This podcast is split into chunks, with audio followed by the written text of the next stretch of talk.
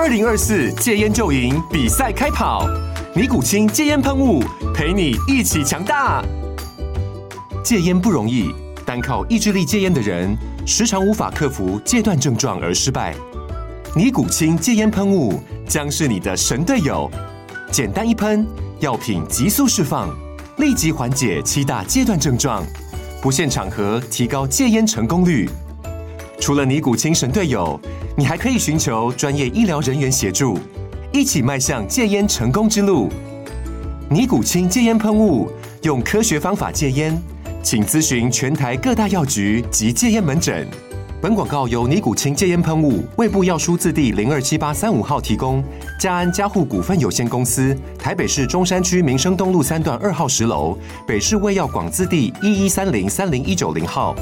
尼古清戒烟喷雾，相伴每个新开始。天哪，时间不够，事情老是做不完，怎么办？别担心，就让高校人生商学院每周陪你充充电，找到方法不抱怨。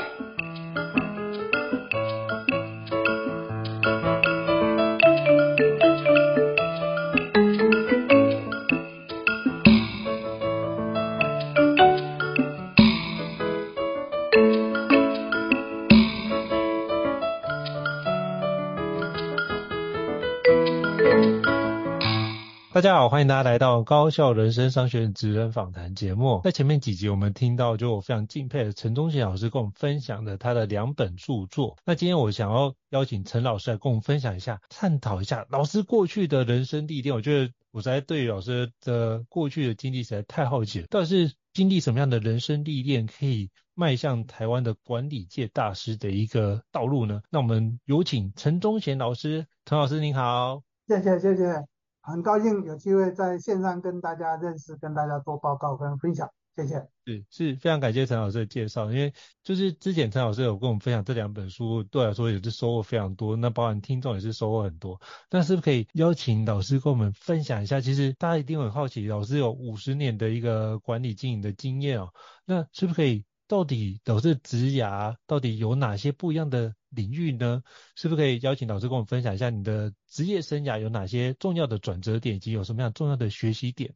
那我们可以跟着老师一一起，就是回顾这段的历程。那我们也可以从中得到一些学习跟收获。不敢不敢不敢，呃，非常高兴有机会跟大家来分享这个呃人生的心路历程。很多人常常对我很好奇，台湾大概找不到第二个人。在学界跟企业界都是这么久，而且都是有这么一个啊、他们说的不是我说的，哎，这么有地位跟知名度。其实我会建议大家，所有的听众朋友们，如果你是一个有心，这不是讲什么大道理，我真的建议大家，就像我在推动策略地图一样的道理，人人生也是要经营，一个人的一生，你必须去规划。你才会活得非常的精彩。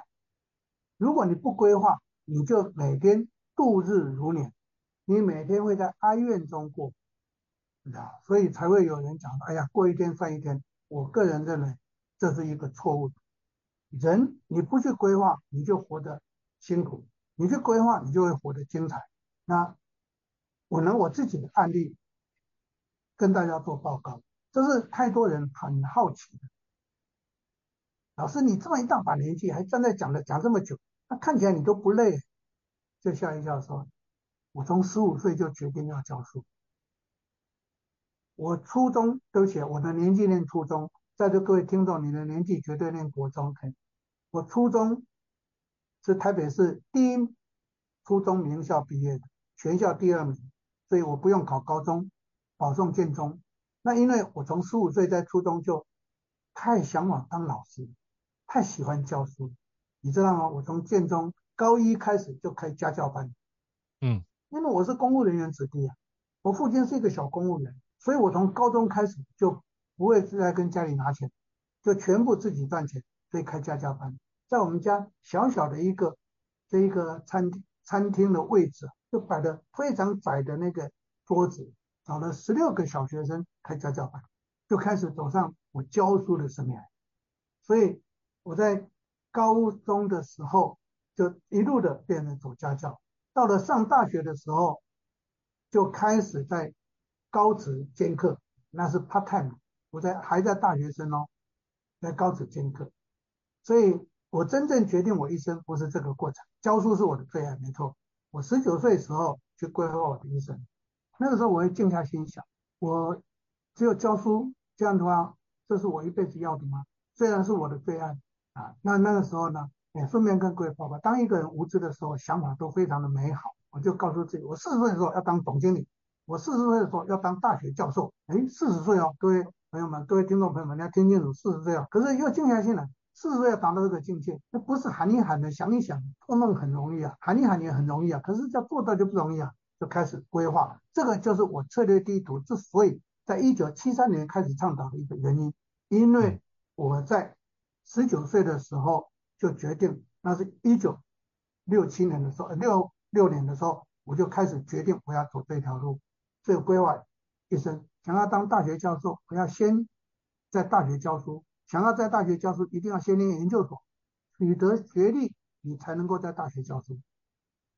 第二个，想要当总经理，你一定要在企业界当到经理人，所以我就定三十岁要当企业经理。然后想要当经理人，你一定要进入企业界工作。然后要非常努力的投入表现，你才有机会被升经理。这就是规划。三十岁是我的第一个境界，四十岁是我的终极目标。各位朋友们，我还没有考大学就决定要念研究，就决定要取得学位。在大学的念书过程当中，就到处的打工，嗯，不机会跟各位报告，因为我太喜欢古典音乐了，嗯，所以我在大学的时代呢，就是。复兴电台古典音乐欣赏节目的主持人，我对古典音乐超级爱的，因为爱古典音乐，所以我就玩音响，所以后来才组织音响公司，哎，才卖音响。这就为什么我会去当工学社的总经理的原因。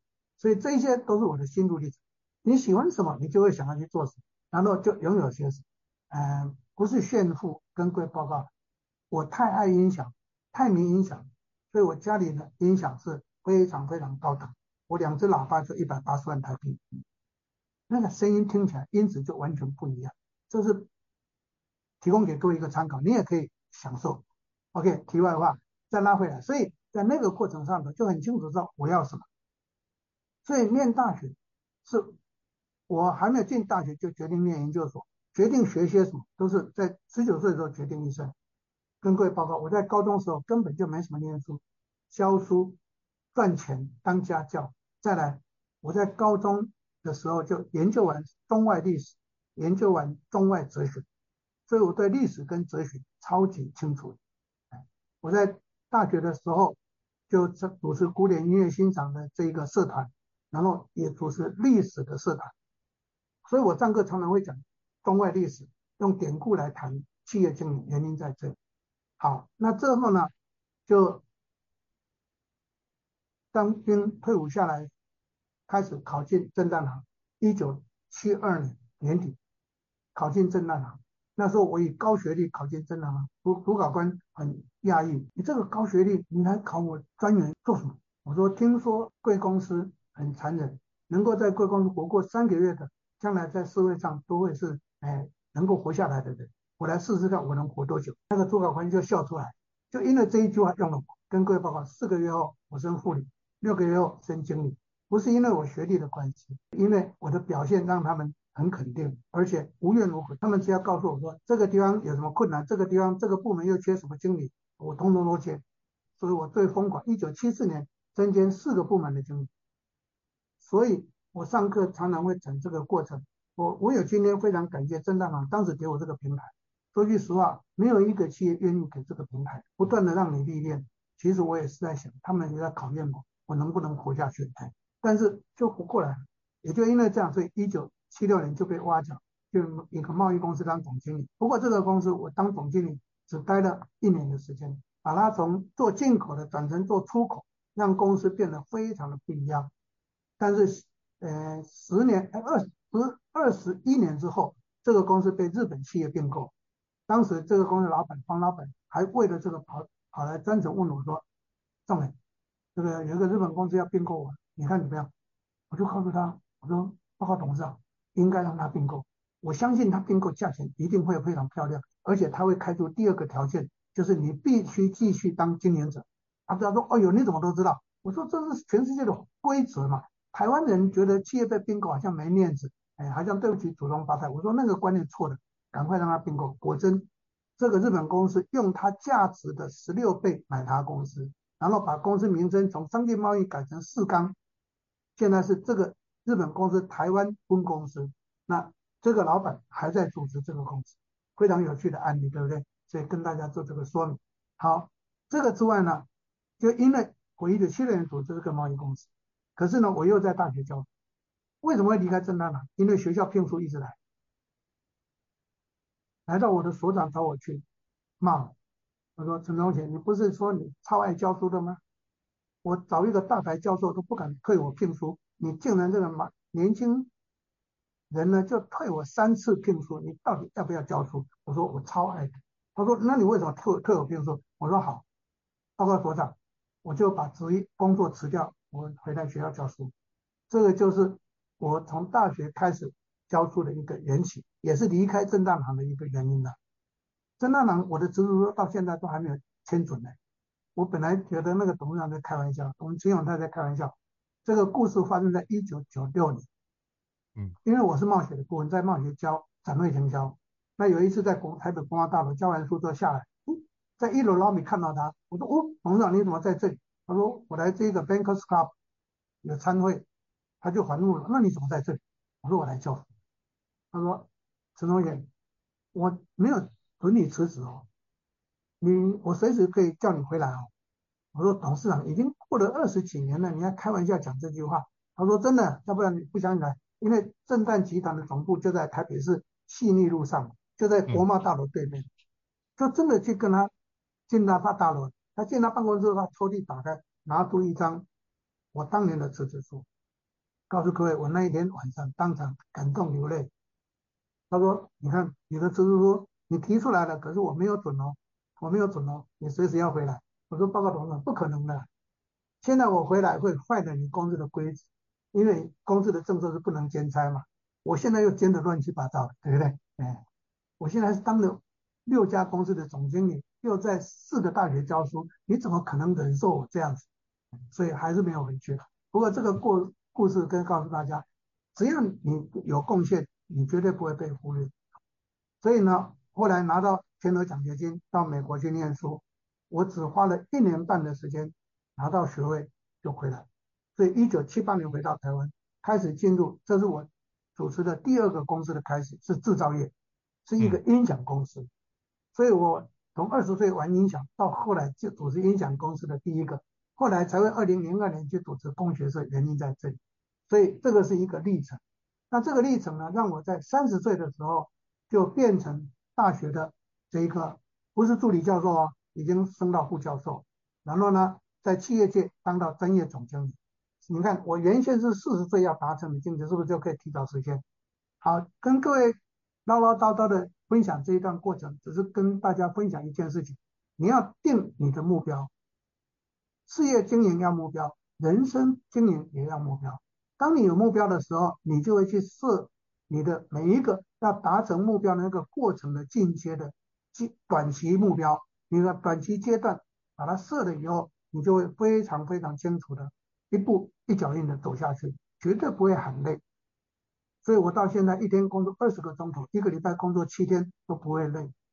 我在上课常常拿我手机给大家看，因为我最近在讲中阶主管的课程，讲到管理力，我就拿我手机给大家看。工作要规划，你看我的手机，一个月工作满满的，然后每天各种不同颜色，因为为什么？因为我北中南在跑，所以每一个地区就用不同的颜色。所以那些学员说：“老师，我行事历拿出来一片空白，一一片满满堂彩。”跟各位报告，任何人都可以让自己活得精彩，这是我分享给各位的心路历程。谢谢大家。嗯，谢谢老师跟我们分享，就是如何就是如此热爱教书，然后定到就是定定定这样的目标，就是要去念研究所。我觉得这是一个我听完也是觉得非常的赞叹，就觉得老师的规划真的是非常完整。可是我觉得老师是有这样的梦想，就是看到目前遇到什么样的困境跟瓶颈，然后去思考我可以做什么方式去克服这个困境跟瓶颈，然后达到我期待的一个目标。那我觉得这件事情也是一个非常重要的环节，就是我们常常是想一想，可是想完之后，然后就是什么，就像马云讲的嘛，就是晚上想想千条路，早上醒来走原路的状态嘛，所以他也不会有任何改变。那如果要改变的话，我觉得像老师就是一个实践梦想的一个非常好的一个典范哦，跟我们跨分享就是如何跨越那个障碍点，并且往下去做迈进的一个很好的角度。那我也跟想跟老师请教一下，其实像。包含现在这几年的疫情啊，或者是景气也有一些不一样。其实很多人都想要做一些，比如说遇到职涯发展遇到一些瓶颈，想要做一些转换，想要跟老师请教一下，就老师过去经验有没有在职涯发展遇到一些相对比较挑战的事情？那也想请教老师如何去跨越跟克服的，是不是可以邀请老师跟我们分享一下？OK，呃，说句实话，你说挫折瓶颈，在我的人生的过程上头啊不多。挫折有了，不过不是工作上或事业上的挫折，是我在呃这个交朋友上面的挫折。等一下我讲这个案例，他让我在一九九四年一夜之间，我当时的财富三亿两千万，一夜之间归零，还负债三千八百万。因为我相信我的朋友，相信我的同学，然后他搞建设公司的，后来因为他找我当董事，我也答应了，为了帮助他，结果没料到他就。经营的不是很好，他就绕跑，跑到大陆去，那烂摊子就丢在台湾。结果我是连带保证人，所以一夜之间，银行团就把我财产全部押押走。所以呢，我是从一九九八年，我花了三年的时间来再做恢复，把三千八百万还清，然后一九九八年才重新。去累积我现在的这个资产，所以这个是一个挫折。一般人，我儿子曾经都这样跟我讲，因为那时候他们在美，我就告诉我太太跟我小孩，我说你们在美国的房子我绝对不会卖，我要你们安心。那台湾的这边的房子我全部都处理，还差三千八百万。我当时跟那个时候联盛已经成立了，联盛还投资这个建设公司哦，联盛股本台湾没有气管公司股本这么高的，我股本是一千万，我投资九百万，你看一千万投资九百万。联盛也被他拖累，后来联盛来慢慢赚钱，把那九百万再补回来。而且这一段这样，我不忌讳的谈这一段过去。后来这个当时联盛楼下的那个合作金库的经理知道这个事情，就跑上来找我，跟我谈说：“老师怎么会是这样？”我说：“就连带保证的责任嘛，你也知道的。”他说：“我就有我知道。那你现在差多少？因为总共有四个银行。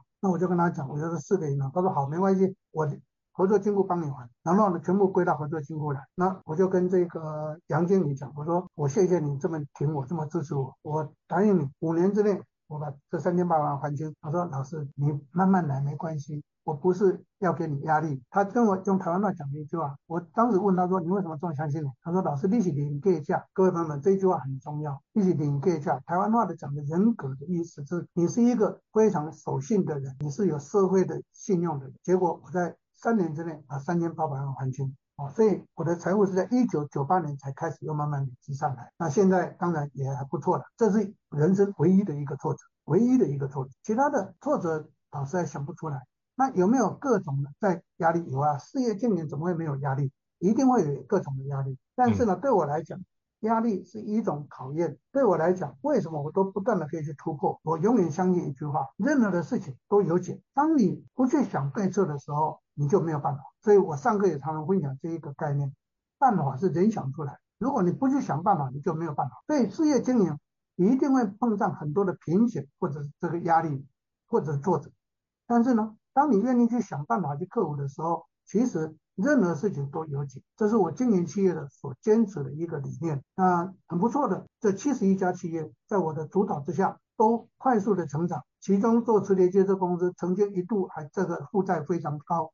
我一接手就让他赚钱，所以讲好听一点呢，这五十年的七十一家企业，我都是在顺境中过过来。那当然顺境中总是会有一些压力的，没有那么完美的，可是总是会有方法去把它克服。那这也是我造成永远相信办法是人想出来，一定要去提对策，因此我才会去非常坚持的倡导企业经营一定要定目标，一定要想对策，一定要拟定计划的原因。这就是为什么我会去倡导策略地图。非常重要的一个坚持，因为在我身上实证，发现这个才是真正的呃变革，或者是让我们立于不败之地的一个关键所在。至于讲说，哎呀，这个要努力了，我常常讲，二十一世纪努力没有用，嗯，努力搞不好会加速往生的，因为你方法用错了，努力是没有意义的，对不对？所以不要怕我们会面临到什么样的关卡，不要怕我们面临什么样的难关，只要你肯去想办法，都是有解。所以最后我要讲一句话：办法你想不一定对。学比较快，学习人家实证有效的方法比你去摸索还来得快，那为什么不学？所以我一直鼓励大家要学习，学习不一定是来上我的课了，你可以看书，你可以听所有人的课，不断的学习，因为成功的人，成功一定有成功的一个方程式在，你把它这个学习过来，然后用我们的方法去把它运用的话，那不就是变成你的内化的？你内化下去，用出来就非常自然。然后这个得法之后，所有的问题都迎刃而解。这是跟各位的一个分享跟强调。谢谢。好，谢谢老师跟我们分享，就是过去遇到的挫折跟挑战。我那时候听完就觉得，哇，如果是这样的遇到这种情况，要转换过去是不容易。可是我觉得老师刚刚讲的一段，我觉得非常动容，就是临界价，就是就是。认当的别人认为你是一个值得被信任的人，我觉得这是一个非常棒的一个称赞。因为我之前有读过一篇文章，就是他讲的是明初的一个学者叫胡适，他就提到就，就、啊、诶胡适他说最聪明的做人之道就是让人家对你放心，他觉得这是对人一个最高的至高的赞美。所以我觉得他如何厚道可以做好这件事，然后如何学会做人，然后让包含很多的那时候北大的之前校长，那在国外念书，然后没有钱，他就。假装是学校寄奖学金给他，然后让他回来教书。嗯、那我就觉得这很多的过程都可以，嗯、就是你做人厚道，然后做说到做到，然后办法都能想出来。我觉得老师做了一个最好的一个诠释哦。谢谢老师跟我们分享这个宝贵的经验。啊、那我也想请教老师，因为其实老师在后就是这五十年的经营管理的经验，其实就是帮助台湾七十一家企业集团。就做做了很好的一个经营规划，那是不是可以邀请老师跟我们分享一下这么多元的经验如何影响你对于企业经营一些看法，以及当有些企业或有些产业老师过去可能没有涉略，那如何能够快速的去了解一个新的企业，并且如何快速切入要害重点，帮助他做一个逆转胜的环节，是不是可以邀请老师跟我们分享一下中间的一个思路历程？好，非常好的一个问题，嗯。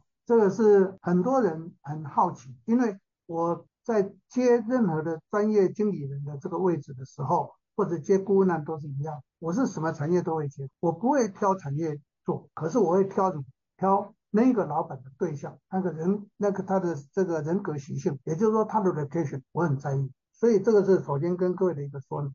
好，再来分成两段，专业总经理、专业经理人这一个生涯呢。我是这么做，每当我要接一个 case 的时候，人家找我，我去评估接不接，有一个非常重要的一个关键，那就是我一定要去弄清楚这个产业到底它的过去、现在、未来是什么。所以我大概在还没有电脑的时代，我通常都会花三个月的时间去收集资料，然后才答应接这个 case。现在资讯这么方便，不需要三个月，我在三个礼拜就已经完全掌握这这个产业。所以为什么在 CEO 班可以谈各种产业？原因在这里。所以我对产业的每一个我接的这个企业的过去、现在、未来，我一定要懂。这个重点之下，跟各位分享一个道理。我有一个非常重要的坚持：同一个产业、同一个行业，十年之内我绝对不接第二家，因为这是职业道德。所以为什么我在这个职场上头的，在企业界的天选会还不错，原因是因为我不会贩卖情报，所以绝对不接第二家。好，我辅导企业也相同，三年之内同一个行业绝对不接第二家。为什么？因为避险嘛。因为你三年到十年，你有些时候你会很不经意的就把过去的这些方法不谈出来，那这个对我组织过、辅导过的公司是不利的。所以我曾经讲过这个案例，台湾前三大的眼镜连锁都是我当过总经理的公司。一九八六年的宝岛，一九九二年帮宝岛并购小林眼镜，所以我兼小林眼镜总经理。可能说老师没有十年，那是因为我还是宝岛集团的总经理任内去并小林眼镜，所以理所当然就兼了，这没有什么贩卖情报的问题。然后呢，在第二年，大学光学的林批林医师呢找我，我就跟他讲，我不能签。如如果要找我当总经理，可以。二零零六年以后再来找我，哎，果真就等到二零零六年找我，所以我二零零七接大学光学，所以这是十年的 case。那一般的顾问案辅导案，三年之内绝对不接同一家同一个行业，为什么？我还是那个准则嘛。当一个公司，我一定要了解这个产业。可是当我了解这个产业的时候，我就会融入进去。融入进去，假设我隔天在同样的这个产业接第二家，是不是那个概念就会把它用上去？这个对企业是不公平，所以这个是我很坚持。好，那我刚刚提到，在没有电脑的时代，我就要去找情报资料，嗯，所以我大概要花三个月时间。所以我是图书馆的常客，图书馆的常客。我在中央图书馆，他他们都去到，他们都认识我。为什么？找资料。所以再加上我，因为我喜欢阅读，我的藏书非常多，我每一年都会送很多的书到偏远地区去，变成他们的图书馆的图书。可是怎么送？我现在藏书还是很多，你就各位就可以知道我曾看过多少的书籍啊，所以这个是一个重点。啊，我谈这样的一个重点的经验跟大家报告，最主要原因就是取信于人家，你是一个有诚信的人，你是一个负责任的人。简单的讲，第一个入行，第二个诚信，第三个不会贩卖情报，这三个关键重点是让我能够。这五十年在职业生活上面能够活得还被肯定啊，被需要的最大关键吧。谢谢老师跟我们分享，而且老师在接触产业之前都做了非常多的功课，因为我每次看老师分享的那个简报，就觉得哇，这要花多少力气才能够整理这些事情。哦，老师，我那时候就这样读您的分 CEO 班的分享简报，就是我会做逆向工程回溯，就是比如说你的资料从哪边找来。嗯然后我就看一下，哦，原来这老师会从这里面找资讯，然后去看看这里面有没有哪些资讯，为什么老师这判断这个资讯是重点，那个资讯不是？我觉得那对我来说都是一个很好的学习哦。然后发觉，哦，原来有这么多的宝库我是没有去找到的，所以我就透过老师的方式去去跟老师学习是很重要。所以今天能够有机会听老师分享如何去思考这个历程，我觉得是一个。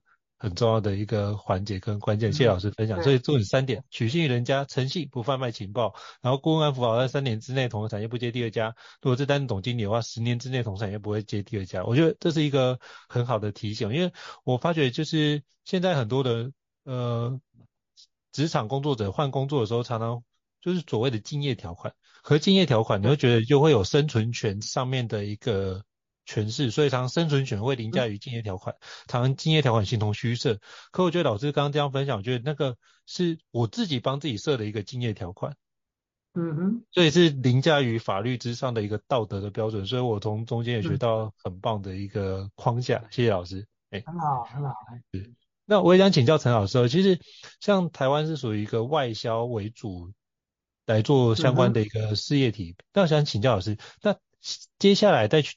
全球化时代，或是接下来在 AI 时代的来临，台湾企业要如何在国际市场上脱颖而出？那是不是可以邀请老师跟我们分享一下您的角度跟经验？Okay, 非常好，这是在最近这五年的时间呢，我在 CEO 班或者任何课程都一直跟所有的学员强调的一句话：台湾所有企业的未来在世界，不是在台湾，也不是在中国，在全世界。我这样的主张的这个思维跟理论的基础，跟大家做一个报告。台湾现在人口两千三百万，根据主计处的推估，到二零五零年可能会剩下一千五百万。各位想想看，如果你一直坚持在台湾，你的市场就在台湾的话，那你销售的市场规模从两千三百万变成一千五百万，想想看，那个 market size 是不是缩小？缩小，你要成长。难了，所以呢，如果你困守在台湾，会越做越小。可是呢，企业经营不能够越做越小，企业经营必须不断的茁壮上去。在过去，台湾的企业可以靠中国，可是跟各位报告，中国从过去的落后、封闭，后来一九八零年代、九零年代，台湾的企业带着钱、带着技术、带着人进中国去，把他们带起来。那中国的民主性，它是狼性，所以呢，它的攻击、它的掠夺绝对超越台湾。所以呢，你可以看最近这十多年来呢，中国在全世界的这样的一个发展，跟全世界这样的一个啊、这个应该说渗透，绝对超越台湾非常多倍。好，在这种情形之下，台湾所有企业的未来必须要开始走上整个国际布局。那国际布局的意思是什么？就是我刚刚谈到的一句话：台湾所有的人、所有的企业的未来不是在台湾。而是必须走上国际布局，要走出去。这个在电商的产业叫做跨境，必须走出去。因为一走出去，你想想看，离我们最近的南边的东西人口就八个亿，再来南亚人口现在不是印度的十五个亿啊，那人口加起来二十个亿，八个亿加二十个亿就将近到三十个亿。各位想想看，现在全世界总人口数才八十亿，光这个地方就三十亿，这个市场要不要去做？当然，这不是只有这个市场。美洲、欧盟虽然欧盟日益的没落，可是毕竟他们还是一个市场。所以呢，台湾的所有企业要学会一件事情：国际布局。国际布局分成了三个概念。第一个，国际布局是我的接触点要放到海外去，到海外去设什么就近供货的 bundled warehouse，不一定是自己设，你可以跟所有的物流公司配合。或拉到当地去，这是我倡导短链革命的一个概念。第二个布局就是开始要去熟悉全世界各个地区的人文，我们才会知道在当地区他们需要些什么。第三个布局，把台湾的团队变成是一个国际团队。换句话讲，台湾人不容易到全世界去适应跟过火，因为说句实话，台湾人语言能力真的有待加强。嗯台湾的多语的能力的人不多，我不是自夸，我能够组织过二十一个外商公司，是因为我可以讲他们的语言。我从高中就讲日语，到大学的时候，当然英语是从初中就开始学的，高中就讲是英语、日语，到大学的时候，话语就会讲，因为我是这个外交部欧洲语文中心高级班毕业。再来，因为生意上的关系，我讲我会讲德语，所以呢，我组织的外商公司都是因为我可以讲他的母语，所以那些老板，我就跟他讲，那么我说台湾人才那么多，你找我干什么？而且我又不是 full time 来公司的，我是一个礼拜才会进来一次，你要付这么多钱找我，你不你不会不放心吧？他说，哎呀，Rachel，我跟你讲，我随时都跟你沟通，都是用最方便的语言沟通，太方便了啊！所以各位朋友们，这是一个关键。我真的鼓励呼吁大家都要走这条路。我对我的两个儿子的训练也是这样，所以他们现在比比我少少会讲两哎两个外国语而已。他们英语、日语、德语都会，所以这个就是这种，当你语言能力够的时候，你走遍全天下不会没有机会。所以台湾的人必须要国际化，叫国际人国际人格的特质。第二个。台湾所有的企业必须要变成国际化企业，就是要开始运用外籍的工作者。其实台湾各样的台湾，我在这一个呃台湾商业策略大全那本书里头，我应该有讲到这一段。台湾四百年来是一个外贸起家的，台湾这四百年来有很多国家通通都到台湾来过，所以台湾是一个移民的国度。台湾是一个移民的国度，所以台湾人会比较聪明的原因在这里。台湾的 IQ 是世界上排名前两大的，哎，所以这个就是一个关键。台湾应该所有的企业开始聘用外籍工作者，外籍工作者包括很多了，不是现在的移工，是白领阶级。我在一九九五年组织 ViewSonic 的时候，我用了六个外籍工作者，在当年我是违法的，为什么？因为不能够雇佣白领工作者，所以我都让他们用观光护照进到台湾来，三个月工作再让他们出去，一两天再进来，又是九十天的签证。所以我一直用这个方式在运用。简单的讲，台湾所有的企业必须把自己变成具备国际国格，所以自己要变成国际人格特质，企业要变成国际国际化的企业。第三个，要在全世界各地都布局进去，这样的话才能够让我们的公司快速的不一样。我这边最后举一个案例，各位可以去看看，我上课常常举到这个公司的例子——六角国际集团。六角国际集团，他们这一对夫妻在竹北小小的一个手摇饮的店起家，今天他们变成为是一个国际级的公司，变成上市公司，可是他的手摇饮，全世界三千多个点，在台湾只有三十六个店，在台湾只有三十六个店了，全世界三千多个店了，都在什么？美加啦、纽澳啦、日本啦、欧盟啦，全部都在这些地方，对，包括东协啊，所以你想想看，这一走出去，是不是那个 scope 就变得很大？你所在小小的一个台湾岛，真的格局就会弄小。这是跟大家的一个分享报告。好，非常感谢老师跟我们分享一下，我们该如何成为国际化人才以及经营国际化的企业的时候，走出台湾才能够看到世界这样的一个角度。那最后我想要跟陈老师请教一下，那对于现在就是台湾企业，你觉得未来的发展的趋势是什么？那不管对于年轻的企业家或是未来的职场经理人，你会怎么样去跟他去观察有哪些重要的趋势是一定要掌握的？那以及如何去跟上这个趋势，是不是邀请陈老师跟我们分享一下？OK，其实趋势只有两个。嗯，第一个趋势，台湾，正如我在刚刚前面谈到的，台湾不可能守在台湾可以让你的公司变得很伟大。各位看，把市场局限在台湾的企业，真正伟大的就只有谁？统一集团嘛，全联嘛。我讲的是做 logo 的生意的，其他的都不怎么大。可是虽然我们看起来都好像很大，其实都不怎么大。为什么？台湾的 market size 太小。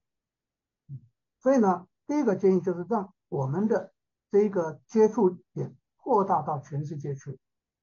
好，所以这是第一个要做的事情。台湾所有的接，不管你是做什么行业，跟国际接轨，跟进行国际布局，绝对是企业发展的一个必要条件。那第二个建议呢，在整个过程上头。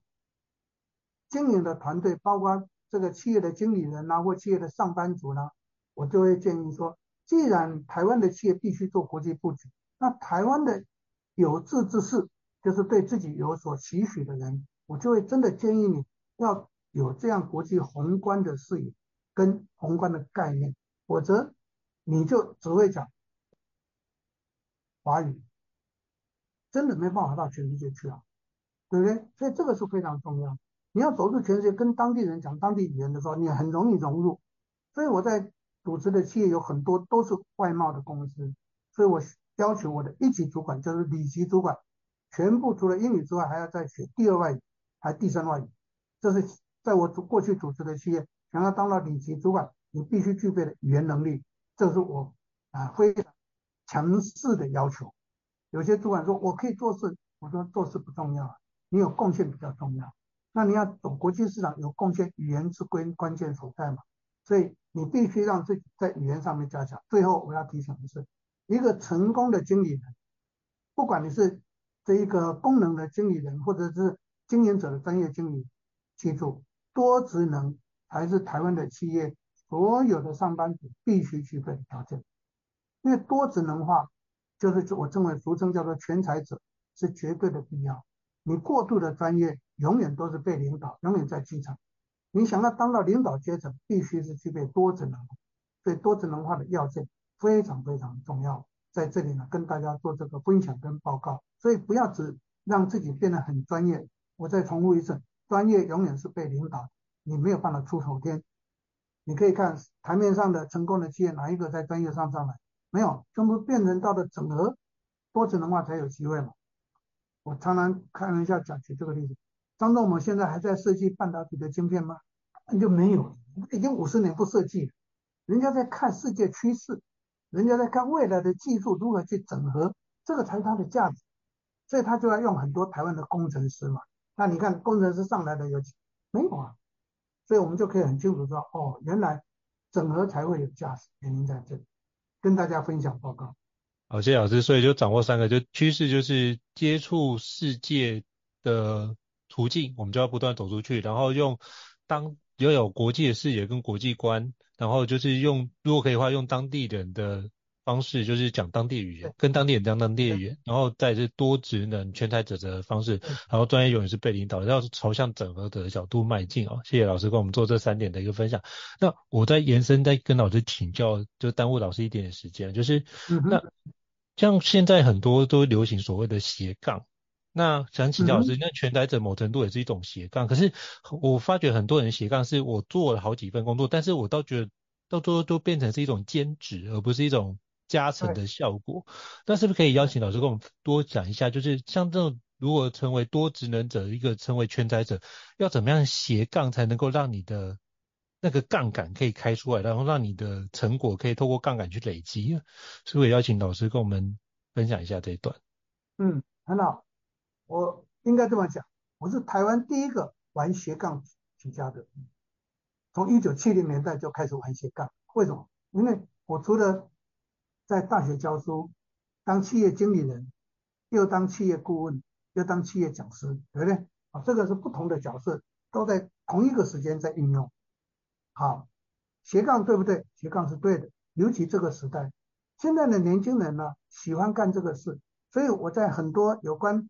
组织行为学或人力资源学或经营学的课程上，都跟所有学员讲一句话：这个时代是一个企业要懂得运用 freelancer。freelancer 就是他有他的专业，他想要做很多的事情，可是他不愿意为只为一个公司服务，所以这就会走上 freelancer 自由工作者。那自由工作者，很多人认为自由工作者要专业，我说错，自由工作者必须要多做斜杠，你才你的生存机会才会高。那第二个重点，斜杠必须要怎么样？斜杠就代表你要有多项专长。那多项专长就是全才，多职能化。多项专长是一个斜想要玩斜杠的人必须要做的事情，它不是兼差。它斜杠的意思是我可以同时在两个、三个的工作领域里面，通通都是被肯定的、被信赖的、被喜被喜欢的，哎，被哎拜托。这样这样的过程上才会有机会啊，要不然的话斜杠你就兼一个差，就当 Uber Eat 也可以在做斜杠啊，对不对？所以那个不是斜杠，那叫做兼差。斜杠是你把你的专业、专才、专业的技能、专业的技术可以发挥到各种不同的领域里面去，那个才叫做斜杠。所以斜杠是要多职能才能够斜杠，你不具备多职能的能力，你就没有办法斜杠。那所谓的多职能就是。经营企业的九大功能全部都要懂，最好都能够专精。可是专精蛮难的。那我是除了技术以外，我全部都专精的，所以我才有今天。可是各位要想想看，你要花多少精神跟哎时间呢、啊？你要不断的学习。我是一个不断学习，我到现在还不断学习。啊，所以这是提供给大家一个参考。好，非常感谢陈老师跟我们做这么精辟的一个分享跟交流。我相信各位听众一定觉得听得津津有味。那我也相信，就是老师这几集的分享，我真的非常诚挚邀请大家可以多多的聆听。那我到时候就是也会把连胜气管的相关连结放在这集 Podcast 资讯栏位当中。我真的觉得，如果觉得听得不过瘾的话，诚挚邀请大家可以跟陈老师做更进一步的学习哦。那我自己收获也非常多，所以今天才会有这个机会能够邀请陈老师来跟大家做个交流跟分享。那如果各位听众觉得高效人商学院不错的话，也欢迎在 Apple Podcast 平台上面给我们五星按赞，你的支持对我们来说也是一个很棒的一个鼓励。那如果相关的相关的主题想要知道的话，也欢迎就是讯息或 email 让我们知道，我们陆续就会邀请像陈老师这样的一个专家大师来跟大家做分享。再次感谢陈老师，谢谢，那我们下次见，拜拜。谢谢谢谢，拜拜。高效人生商学院，掌握人生选择权。